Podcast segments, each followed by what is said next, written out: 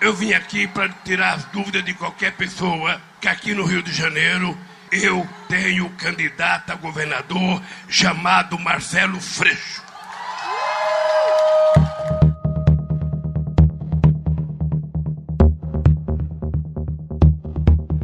O anúncio do PT sobre retirar o apoio à candidatura de Marcelo Freixo do PSB ao governo do Rio de Janeiro está dando o que falar.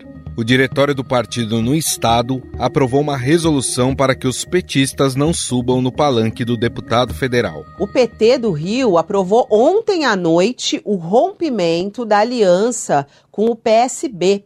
O PSB lá no Rio de Marcelo Freixo e Alessandro Molon. O motivo, segundo o presidente estadual do PT, João Maurício de Freitas, foi a insistência do PSB em lançar Alessandro Molon como candidato ao Senado. De acordo com ele, havia um pacto da coligação para que os partidos tivessem uma candidatura única para senador, a de André Siciliano do PT. Pesquisas para a vaga carioca no Senado mostram que Molon vai melhor que o petista nas intenções de voto. De acordo com o levantamento do IPEC de 21 de julho, o candidato do PSB aparece em terceiro lugar com 9%, e André Siciliano está em sexto, com 4%. A presidente nacional do PT, a deputada Gleisi Hoffmann, encaminhou para o presidente nacional do PSB, Carlos Siqueira, uma carta reforçando, explicitando o descontentamento do PT com a insistência do PSB em lançar o nome de Alessandro Molon como pré-candidato ao Senado. Essa carta foi enviada ontem porque o clima é de muita insatisfação.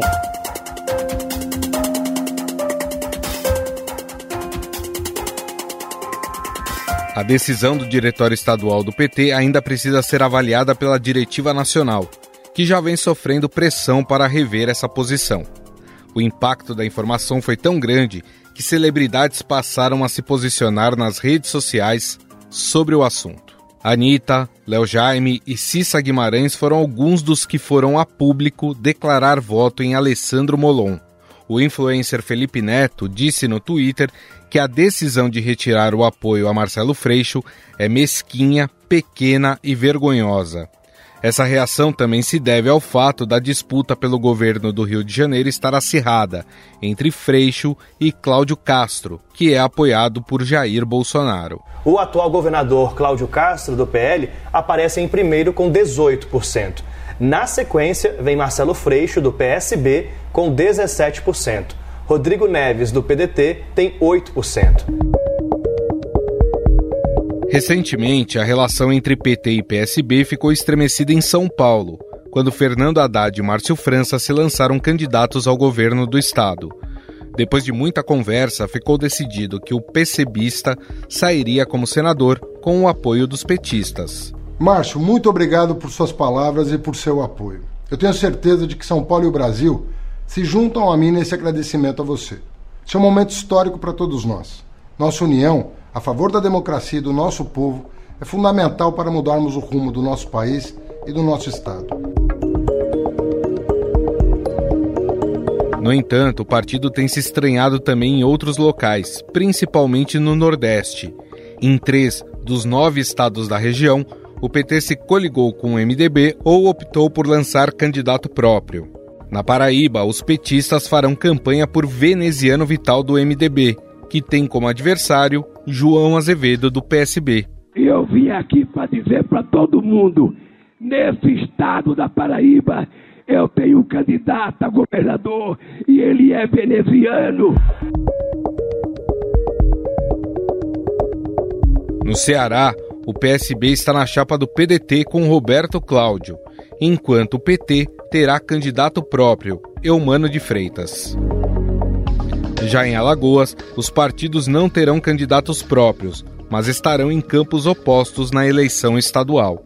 É importante lembrar que a filiação de Geraldo Alckmin ao PSB e sua entrada na chapa como vice de Lula também faz parte de uma estratégia de coligação nacional entre os partidos. Lula é hoje a esperança que resta ao Brasil não é a primeira, a segunda, nem a terceira. Ela é a única via da esperança para o Brasil. A decisão do PT em retirar o apoio a Marcelo Freixo no Rio fez com que muita gente voltasse a acusar o partido de sempre querer ditar as regras das alianças nas eleições. Esse discurso foi adotado em 2018, quando a legenda resolveu ter uma candidatura própria para a presidência, mesmo com a onda antipetista dominando o momento. À época, com Lula preso, o partido lançou Fernando Haddad, que tinha grande rejeição do eleitorado e foi duramente criticado por Ciro Gomes, que queria o apoio do PT. E o que o lulismo conseguiu foi parir Bolsonaro. Ou alguém acredita de sã consciência que o Bolsonaro chegou de Marte? Bolsonaro é produto da construção magoada iludida do povo brasileiro? machucado pela mais grave crise econômica e pela mais grave revelação de escândalo de ladroeira levado ao centro de modelo de poder pelo lulopetismo. O deputado federal Alessandro Molon se manifestou e pediu bom senso ao PT após o diretório do partido no Rio de Janeiro retirar apoio à candidatura de Marcelo Freixo. Afinal, qual o peso dessa decisão para o PT? podemos ter uma espécie de retaliação por parte dos apoiadores de Freixo na eleição presidencial? Para conversar conosco sobre esse assunto, convidamos o cientista político da FGV, Eduardo Green. Tudo bem, professor? Olá, Gustavo. Prazer estar com você e com todos os internautas do podcast do Estadão. Bom, professor, dá para dizer que essa ruptura do PT com o Marcelo Freixo no Rio de Janeiro mostra que o partido talvez não tenha aprendido com o que aconteceu em 2018 ou por ser um grande partido, ele precisa sim ter candidatos importantes dentro dos estados. Gustavo, eu diria que a segunda hipótese me parece mais provável, porque o PT, como o maior partido da esquerda brasileira, que ainda é, sempre teve uma vocação mais hegemônica sempre buscou constituir as suas alianças eleitorais ou alianças políticas, sempre considerando a possibilidade dele, PT, ter os principais cargos e principalmente ter a cabeça de chapa, como nós chamamos. Então, nesse sentido, o PT às vezes tem muita dificuldade de formar alianças nas quais cargos majoritários, aqui eu estou falando sobretudo de presidente, cargos de governador e os postos de Senado, que compõem as chapas, chapas chamadas majoritárias, o PT entende que tem maior densidade eleitoral, capilaridade, que tem maior apoio na sociedade, portanto, sempre reivindica que os seus eh, militantes, que os seus filiados venham a ter postos de destaques nessa chapa. Então, essa vocação hegemônica, em alguns casos, ela cobra um preço alto. Me parece que o Rio de Janeiro ele se insere um pouco nessa perspectiva na medida em que o candidato da coligação de esquerda no Rio de Janeiro, que é o Marcelo Freixo, que hoje é filiado ao PSB, deixaria o PT nessa situação com um certo desconforto, digamos assim, ser o outro candidato da chapa majoritária, que disputa a única vaga ao Senado nas eleições desse ano, viesse a ser do mesmo partido, o PSB, o que deixaria o PT, que sempre busca protagonismo por essa vocação hegemônica, sem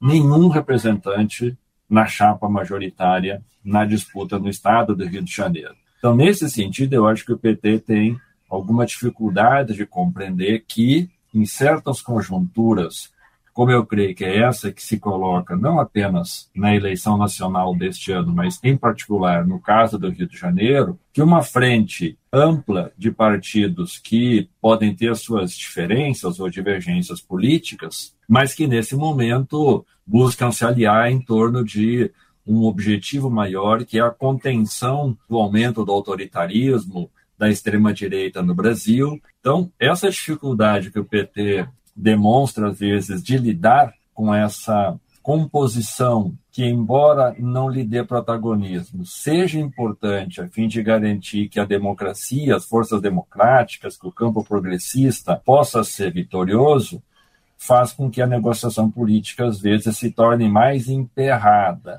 Agora eu fico imaginando, professor, qual seria o impacto dessa decisão do PT regional? A gente ainda não sabe se o PT de fato vai deixar de apoiar Marcelo Freixo, porque a diretiva nacional ainda precisa se reunir sobre isso. Mas qual é o impacto dessa decisão para Lula? Pode haver uma, uma certa represália de votos de quem não gostou dessa atitude do PT, um certo antipetismo ser alimentado ali mesmo, é, nesse espectro da esquerda? quero crer que essa decisão do PT carioca, caso ela seja mantida, ela é muito ruim para Lula, era é muito ruim para a esquerda, no sentido mais amplo, e no limite ele é muito ruim para a população carioca, que talvez, dado o racha que o campo da esquerda venha a ter, cria a possibilidade da reeleição do atual governador, que tem feito uma gestão terrível, sob qualquer ponto de vista de análise de política pública, da segurança pública, combate à criminalidade, fora a situação também muito caótica das finanças no Rio de Janeiro, que torna o Estado hoje com muita dificuldade de conseguir implementar as ações governamentais. Acho que é um erro político porque criaria a possibilidade da direita seguir ocupando um estado da federação muito importante, considerando que daqui a dois anos nós vamos ter eleição para o Rio de Janeiro e outras cidades no estado do Rio, o que certamente terá impacto no jogo eleitoral é, dali para frente. E tem o, o efeito eleitoral no curto prazo, que é fazer com que certos segmentos hoje da elite artística, cultural do Rio de Janeiro, que tem simpatias por Molon e que também quer votar em Freixo e em Lula, possa criar uma aversão maior à candidatura é, do PT. Então, acho que há perdas políticas e há perdas eleitorais. As perdas políticas, talvez, no médio prazo, e as perdas eleitorais, agora no curto prazo. O desfecho dessa negociação levará em conta esses prejuízos políticos e eleitorais que a candidatura de Lula certamente vai ter com manifestações que a gente já vem acompanhando de alguns dias e que cresceram desde ontem nas redes sociais, quando o PT anunciou o rompimento do apoio a Freixo eh, em função da manutenção da candidatura de Alessandro Molon para o Senado. Isso fará com que o PT venha a revisar essa posição, dado o maior prejudicado, que nesse caso será a própria candidatura de Lula. E aí eu fico imaginando, professor, como é que fica essa relação com o PSB a nível nacional, né? A gente não pode esquecer que hoje o vice do Lula na chapa é Geraldo Alckmin, que é, é do PSB. Há um prejuízo também nessa relação? Eu acho que o prejuízo nesse caso ele já está precificado, excetuado algumas situações que eram mais críticas, como o estado de São Paulo, onde a retirada da candidatura de Márcio França abriu caminho para a composição na majoritária, com ele assumindo lugar no Senado, retirando o problema histórico do Rio Grande do Sul entre o PSB e o PT, que passaram a divergir de maneira mais aguda, sobretudo depois de 2014, lembrando que lá no Rio Grande do Sul o postulante que desistiu recentemente, o Beto Albuquerque, acabou assumindo na condição de vice na chapa da Marina após o falecimento do ex-governador Eduardo Campos e Beto Albuquerque naquele, naquela condição vivenciou toda a campanha de marketing muito negativa feita pelo PT contra a Marina e desde lá então o PSB gaúcho, na pessoa do Beto Albuquerque, se distanciou muito do PT.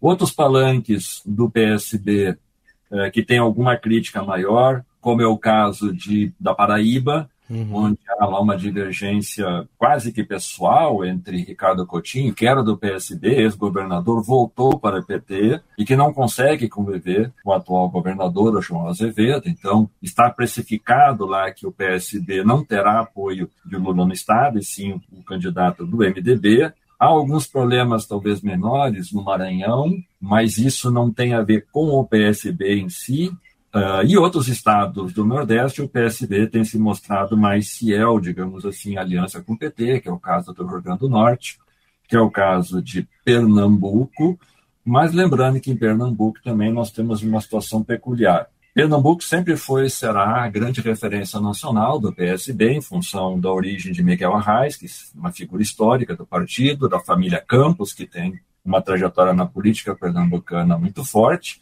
e Lula, desde o início da sua campanha, teve e segue tendo um compromisso muito forte de apoiar o candidato do PSB ao governo do Estado. A intervenção do Diretório Nacional no Diretório Estadual do PT de Pernambuco acabou ocasionando a saída da deputada Marília Reis, e mesmo com todo o desgaste dos oito anos do governador Paulo Câmara, Lula segue sendo fiel a apoiar Danilo Cabral, candidato do PSB, mas também sabendo que terá apoio no eventual segundo turno, mesmo tendo segundo turno com a deputada Marília Reis despontando com grandes chances de ser eleita. E no caso do, do Ceará, o PSB, talvez aí por uma relação histórica, dado o fato que os irmãos Gomes foram filiados ao PSB, mas com um racha provocado pela família Gomes, particularmente por Ciro Gomes, na disputa é, presidencial, o PSB, então, alia-se hoje à candidatura do PDT ao governo do Estado uhum. e deixa o PT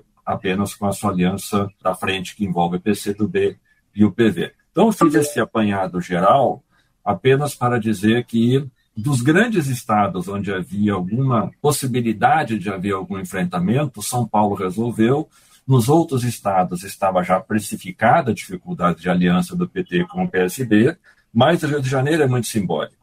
Mas mesmo que ela venha descambar para um racha definitivo na disputa para governador, fazendo com que o PT saia com uma chapa pura e o PSB com os demais aliados da frente de esquerda, mesmo que ela aconteça, ela não colocará em risco a aliança nacional do PT com o PSB. Mas, repito, ela vai trazer perdas eleitorais no curto prazo para Lula, no Rio de Janeiro, e deverá trazer perdas políticas no médio prazo para a esquerda no Rio, fazendo com que a direita tenha uma sobrevida, caso consiga, nesse caso, aproveitar o racha da esquerda e reeleger o atual governador. Agora eu fico imaginando, professor, se para o eleitor, né, que está olhando tudo isso, quer dizer, o PT e o PSB estão juntos em São Paulo, mas não estão juntos no Ceará. Essas alianças estaduais, o quanto isso cria uma confusão na cabeça do eleitor. Ou o eleitor não se liga muito nessa coisa de aliança de partidos e ele vai mais personificar o candidato e não liga muito para quem está apoiando ele. Deveria prestar mais atenção, Gustavo. No entanto, nós temos um histórico no Brasil de uma situação que é muito peculiar. A nossa legislação eleitoral não permitir partidos estaduais. Nossos partidos, por lei, precisam ser nacionais. Ocorre que em cada estado de um país tão grande como o nosso, nós temos, na verdade, verdadeiros partidos que funcionam segundo seus interesses regionais e não segundo os interesses das cúpulas nacionais. Porque é normal que nós tenhamos eh, diferenças partidárias que elas cruzam divergências que estão no âmbito daquele território. Então, não necessariamente o fato de que nós venhamos a ter uma aliança de forças num determinado estado ela é suficiente para nós assumirmos que os partidos em nível nacional não possam ter algum acordo. E o eleitor naquele estado, ele acaba identificando aquela composição de forças a partir daquilo que ele vai entender como mais conveniente, pelos critérios que sejam possíveis naquele momento, o candidato que se coloca com a melhor proposta, o candidato que consegue ser aquele que mais faz oposição ao atual ocupante do cargo, que é o mais rejeitado, o candidato que consegue ter maior leque de forças políticas o apoiando e, portanto, parece que é um candidato com mais chance de governar bem. Mas isso não é um problema que confunda tanto a cabeça do eleitor, porque historicamente o eleitor ele começa a se posicionar primeiro levando em conta as eleições nacionais. E depois ele começa a pensar como é que ele vai organizar a sua cabeça para as eleições estaduais e, em último lugar, para a eleição dos deputados. Então, quando ele começa a olhar a política local, ele já tem uma ideia muito clara daquilo que ele quer em nível nacional. Vamos pegar a eleição desse ano, que é um ponto fora da curva, mas ainda assim serve de referência.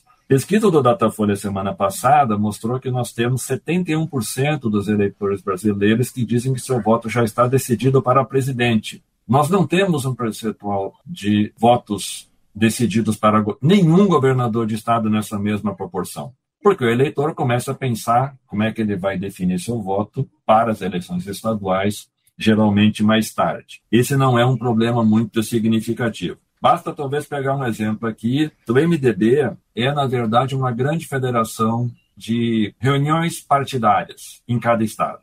E o MDB, ao longo desses 40 anos, ou mais de 40 anos em que nós tivemos o retorno do pluripartidarismo no Brasil, sempre funcionou desta maneira e sempre conseguiu ser um ator político muito importante, seja qualquer que seja o governo. Se esse fosse um elemento que confundisse a cabeça do eleitor, talvez ele já tivesse penalizado o MDB. Então não é um elemento tão, tão significativo, não, porque na prática os partidos acabam fazendo as suas coalizões estaduais como maneira de compensar aquilo que a legislação não permite, que seria a possibilidade, como existe em outros países, tal como a Argentina, por exemplo, de termos partidos estaduais, ou lá no caso da Argentina, os partidos provinciais. Como a nossa legislação não permite, na prática, os partidos então compõem as suas coligações estaduais como se fossem partidos que estão atuando no nível estadual, pensando os interesses e as alianças que são mais convenientes a cada conjuntura eleitoral para cada um dos estados. Bom, nós conversamos com o cientista político e professor da FGV, Eduardo Green, Professor, queria agradecer o senhor mais uma vez pela atenção. Muito obrigado pela entrevista. Muito obrigado, Gustavo. Sempre um prazer estar com você e com os internautas do podcast do Estadão. Estadão Notícias. O Estadão Notícias desta quinta-feira vai ficando por aqui. Contou com a apresentação minha, Gustavo Lopes, o roteiro, a produção e edição são minhas, junto com Jefferson Perleberg e Gabriela Forte, e a montagem é de Moacir Biasi. O editor do núcleo de áudio do Estadão é Emanuel Bonfim. Mande sua sugestão e seu comentário para o nosso e-mail podcast@estadão.com. Um abraço e até mais.